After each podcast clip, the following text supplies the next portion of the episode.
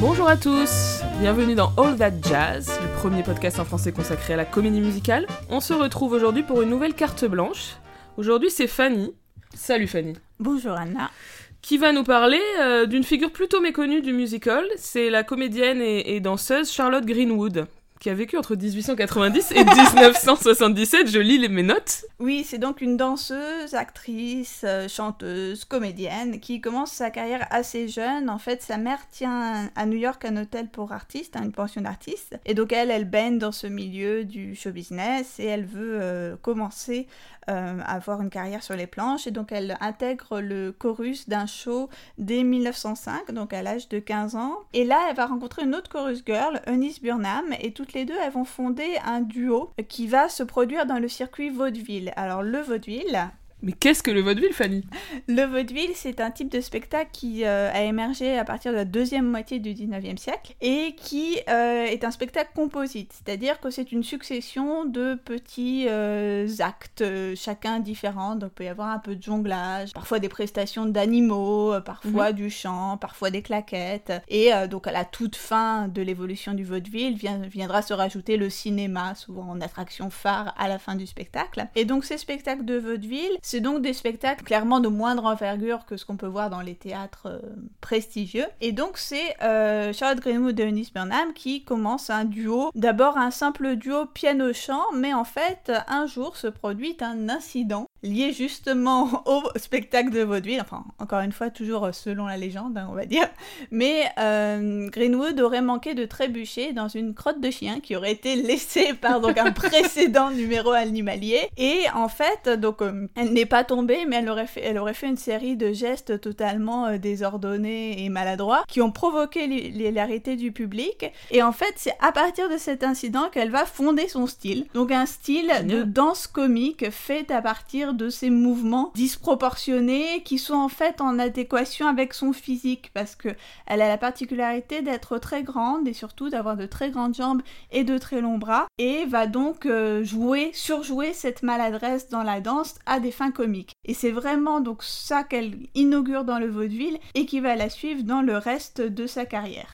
Et après le, vaudeville, alors qu'est-ce qu'elle a, qu'est-ce qu'elle a fait? Alors, euh, elle a momentanément fait un deuxième duo avec Sidney Grant. Là encore, c'était un, truc qui reposait assez sur le comique parce que lui, il était petit et elle a été très grande. Et à force donc de euh, traîner dans le circuit vaudeville, leur euh, numéro va être repéré par les frères Schubert, qui sont les propriétaires et producteurs, de propriétaires du Schubert Theater à, mm. New York et qui sont producteurs de spectacles. Et c'est eux qui vont introduire Charlotte Greenwood dans les grandes revues, donc qui étaient à la mode dans les années 10, euh, euh, très précisément les Passing Shows de 1912 et 1913. Et euh, après avoir intégré donc ce circuit de Broadway, elle va faire une carrière en tant que premier rôle dans une série de pièces, d'abord intitulée Solong Letty et après déclinée en fait autour du personnage de Letty Pepper. Donc c'est un personnage mhm. qu'elle crée et qui là encore va reprendre sa persona de grande fille maladroite dégingandée et qui va dominer les hommes par sa capacité à gesticuler, à lever la jambe très haut, etc. now. Et donc elle va finir par faire ses débuts au cinéma. Oui, euh, donc les pièces de Letty, ça date des années 20, et elle va euh, commencer avec le cinéma parlant, donc au début des années 30, d'abord dans une adaptation de ce long Letty, où elle reprend son personnage, puis dans euh, certaines comédies musicales, notamment Palroom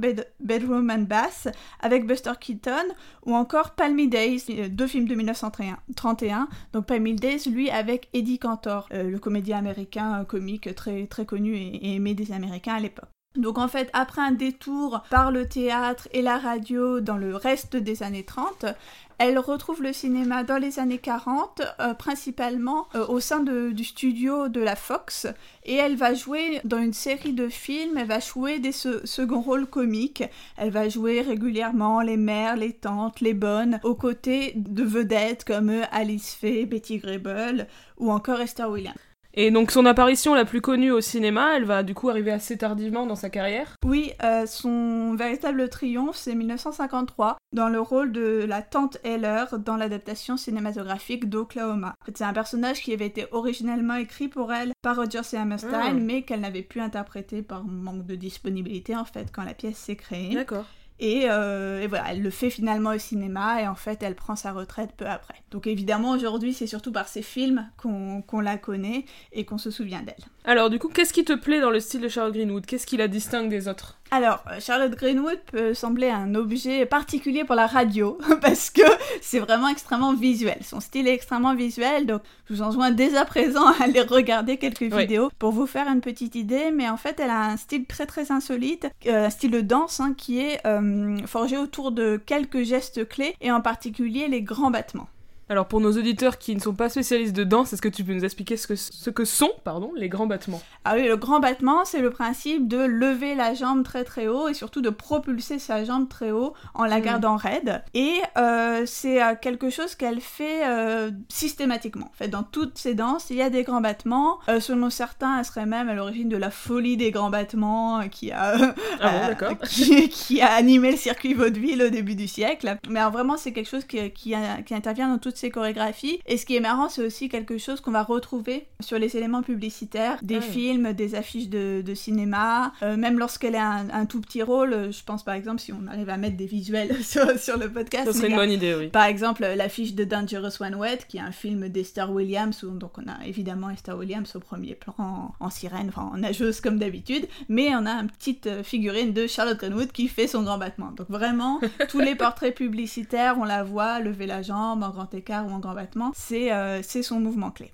Et donc elle s'inscrit, je crois, dans la tradition de la danse excentrique. Est-ce que tu peux nous dire de, quoi il s'agit? Oui, alors la danse excentrique, là encore, c'est quelque chose de typique du vaudeville. C'est un type de danse qui est avant tout comique et qui va euh, consister en le détournement d'autres formes. Euh, la danse excentrique, en fait, en termes de danse, c'est assez fourre-tout parce que ça va euh, englober des choses comme la légomania, c'est les mouvements de jambes totalement désordonnés, ou alors la shake dance, c'est une danse faite de de soubresauts et de vibrations. Euh, mais de façon générale, on peut retenir de la danse excentrique, c'est que c'est vraiment un style particulier qui va à l'encontre des canons euh, traditionnels, des standards en fait de grâce, et qui euh, est toujours lié à un performeur en particulier. La danse excentrique, c'est tout le temps la danse de quelqu'un connu pour faire le style de danse qu'il fait tout le temps. Je sais pas si c'est vraiment clair, mais... Si, et au cinéma, donc ça va être souvent le fait de second rôles comiques qui vont intervenir de façon extrêmement ponctuelle pour faire leur spécialité, leur numéro typique, puis repartir. C'est aussi pour ça que c'est souvent des seconds rôles, c'est qu'ils sont juste là pour faire leur truc, quoi. Du coup, avec Charlotte Greenwood, on a un personnage, un, style qui sortent des, canons de beauté, notamment euh, les canons de beauté hollywoodiens. Oui, euh, en fait, c'est quelque chose qui est souvent dit de manière générale sur la comédie musicale. C'est que la comédie musicale, comme elle doit, au, cinéma en tout cas, s'entend, euh, elle doit recruter des gens qui ont des talents particuliers. Bah, mhm. clairement, en fait, on peut plus se permettre de recruter uniquement sur le physique. Et certains ont dit qu'en fait, des interprètes comme Fred Astaire, comme Bing Crosby, qui étaient évidemment d'excellents danseurs et chanteurs respectivement, mais qui par certains aspects... Qui sont pas forcément des beaux gosses. Et euh. eh ben c'est leur ce mhm. talent, cette compétence particulière qui les a amenés à devenir des stars de cinéma. Donc ça c'est quelque chose on va dire de global sur le musical, mais pour la danse excentrique c'est encore plus vrai dans la mhm. mesure où c'est vraiment une danse limite faite vraiment sur la, la disproportion, enfin sur la difformité physique en fait. Euh, c'est à partir d'un corps particulier qu'on invente une danse euh, hors norme. Et donc du coup, le, physique hors de, de, Charlotte Greenwood, c'est donc cette histoire de jambes très longues apparemment. Oui, bah elle euh, s'amuse un peu de cette récurrence des clichés euh, sur ses jambes à son égard. Hein, par exemple, dans la presse, elle dit, euh, elle rapporte à la Fox, I was lanky legs, flying legs or semaphore legs. Elle a toujours été qualifiée par ses jambes, mais elle fait quand même remarquer que c'est pas ses jambes dans la dans, dans la même connotation glamour que, que lorsqu'on parle des jambes de, de Betty Grable, de Malène Dietrich ou de Junever. C'est pas des jambes, euh, enfin c'est pas pour la connotation sexuelle des jambes que ces jambes sont mentionnées. C'est plutôt de l'ordre, encore une fois, de l'anomalie physique. Oui, c'est pas comme si Charis qui aussi a été remarqué pour ses, longues jambes, etc., mais plus sur un côté sexy. Euh. Tout à fait, c'est euh, ça, on va dire c'est un, autre style. Et en fait, pourtant, c'est bien autour de cette particularité physique, hein, encore une fois, qu'elle a créé le spectaculaire de sa danse. Et euh, elle, a fait de ce figure non, conforme un atout. Alors ce qui est assez marrant, c'est que comme Betty Grable, justement, elle a assuré ses jambes, mais finalement pas, pas pour la même raison. Et ça lui a même permis, donc on va dire personnellement, donc de détourner ce défaut en avantage euh, et aussi de prendre confiance en elle, hein, parce qu'elle a dit qu'elle en a aussi souffert hein, de moqueries liées à son physique, et euh, au point où elle a eu un projet en fait d'écriture d'un livre euh, à destination des, des, filles grandes, qui se serait intitulé Never Too Tall, pour justement inciter ces filles trop grandes à ne pas pour autant s'effacer ou s'excuser hmm. d'être grandes. Bon, ça n'aura pas abouti, malheureusement. Ah, c'est dommage. J'ai trouvé ça intéressant. et donc, ce physique atypique, qu'est-ce qu'il crée de particulier dans les numéros? Bah, la, danse excentrique, et en particulier la danse de Greenwood, ça va nous inviter à regarder de façon différente la danse dans la comédie musicale. Et notamment de penser la danse du musical hollywoodien classique en dehors de toute notion de séduction, de romance mhm. et de, euh, de, beauté et d'élégance et, de grâce.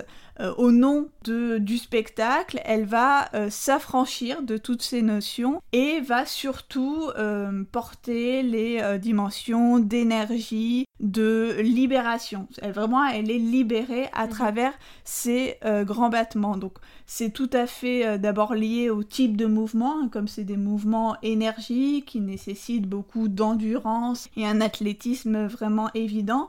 Ça va lui permettre de totalement se, se libérer et pour autant garder une maîtrise totale, parce que c'est une énergie débridée, mais qui, comme elle est athlétique, reste extrêmement sous contrôle elle va véritablement forcer l'admiration du spectateur parce qu'en plus, à chaque fois, comme c'est des personnages, je l'ai dit, des personnages secondaires et souvent des personnages de femmes euh, assez âgées, hein, parce qu'évidemment, à, cette époque-là, elle est déjà assez âgée lorsqu'elle intervient au cinéma. C'est pas des gens, euh, c'est pas un type de personnage euh, qu'on s'attendrait à voir exploser. Oui, tout d'un coup, faire des, mouvements incroyables. je pense en particulier à une séquence de The Gang Here, dont on mettra le lien après. Il y a vraiment vraiment toute une, euh, toute une armée de jeunes gens qui est euh, étonnée de voir cette grande bourgeoise partir dans cette énergie. c'est celle où ils sont tous en rond autour d'elle. Euh, Tout à fait. Et un, jeune homme, en fait, vient la voir pour danser. Au début, elle fait Oh là là, comme vous y allez, jeune homme. Et puis finalement, c'est évidemment elle qui mène le spectacle. D'accord, et du coup, est-ce que tu as d'autres exemples de ça? Que nos, auditeurs puissent euh, aller voir euh, par eux-mêmes. Oui, euh, une autre séquence que j'aime beaucoup, c'est une, séquence de Moon Over Miami, dans laquelle elle danse avec Jack Haley, qui, vous le reconnaîtrez peut-être, est l'homme de fer blanc du, du magicien ah. d'Oz. Et j'aime bien cette séquence parce que c'est en fait un autre exemple de, du type de danse de Greenwood, où là donc elle est un peu en couple, mais pas vraiment parce qu'ils dansent pas vraiment ensemble. Mais euh, c'est euh, une espèce de danse comique à deux, assez intéressante, et notamment parce que je pense que ça peut pas mal ressembler à, ce qu'elle devait faire dans le circuit vaudeville. cette idée de faire vraiment de la danse un moment comique, et pas du tout quelque chose de romantique ou, quoi que ce soit. Celle-là est aussi euh, très intéressante, et on retrouve là encore les, les mouvements typiques de Greenwood. Ok, du coup, la manière dont tu l'as décrit, on a l'impression que c'est surtout une danseuse solo, parce que j'imagine qu'elle prend beaucoup de place. Du coup, comment est-ce qu'on l'a associée avec des partenaires masculins dans sa carrière, etc. Comment ça se passait? Oui, c'est ça. En dehors des quelques numéros comiques à deux, enfin, de, mon souvenir, je pense surtout à celui que je viens de mentionner avec Jack Haley. Elle est euh, en effet surtout dans des solos. Et alors, c'est amusant, c'est que c'est pas la seule dans ce cas-là. En termes de danseuse, on pense à des danseuses comme Eleanor Powell ou Anne Miller, qui sont elle, pour le coup, davantage, je pense en particulier pour, euh, pour Anne Miller, euh, en, adéquation avec les, avec les canons hollywoodiens, bah, dans la danse, comme elles ont des, quand même des difficultés à trouver euh, des partenaires à leur hauteur, il y a beaucoup de solos. Elles vont surtout être en solo. Donc Greenwood, effectivement, elle est surtout en solo dans les numéros et euh, par contre, dans le récit, elle est souvent associée à des euh, hommes plutôt euh, efféminés. Notamment, je pense à Edward Everett Horton, qui est un, un, second rôle comique habitué des, comédies musicales. Hein, depuis les films de Fred Astaire, il était souvent mm. second rôle dans les films de Fred Astaire et Ninja Rogers. Et eh bien là, à plusieurs reprises, il donne la réplique à Greenwood. Et c'est marrant parce qu'il est, il a tout le temps cet emploi d'homme un peu, un peu lâche qui essaye de contenir sa femme absolument, on va dire, incontenable, et, et, euh, pour affirmer son, son autorité, mais de façon en fait totalement comique et, et absurde. On voit bien que s'il, à la fin de la séquence que je mentionnais tout à l'heure de, de The Jitters de The Gang's All Here, euh, il, il, lui dit tout de suite de stop that, d'arrêter la danse immédiatement. Elle s'exécute, mais on voit bien que c'est elle qui après va avoir tout de suite le dessus parce que lui fait que semblant en fait de vouloir l'interrompre. Donc, euh, donc voilà, je trouve que ce couple est toujours assez amusant. Bah merci Fanny pour cette super découverte. Euh, je vais courir regarder des vidéos et j'espère que nos auditeurs aussi, on vous mettra sans doute des liens. euh. Il faut découvrir euh, et re- reconnaître à sa juste valeur Charlotte Greenwood. Exactement, j'espère qu'on aura réussi à voilà, la, la réhabiliter en quelque sorte ou à montrer son importance. Euh, merci encore une fois Fanny, merci à vous de nous avoir écoutés et à très bientôt pour un nouvel épisode de All That Jazz. À bientôt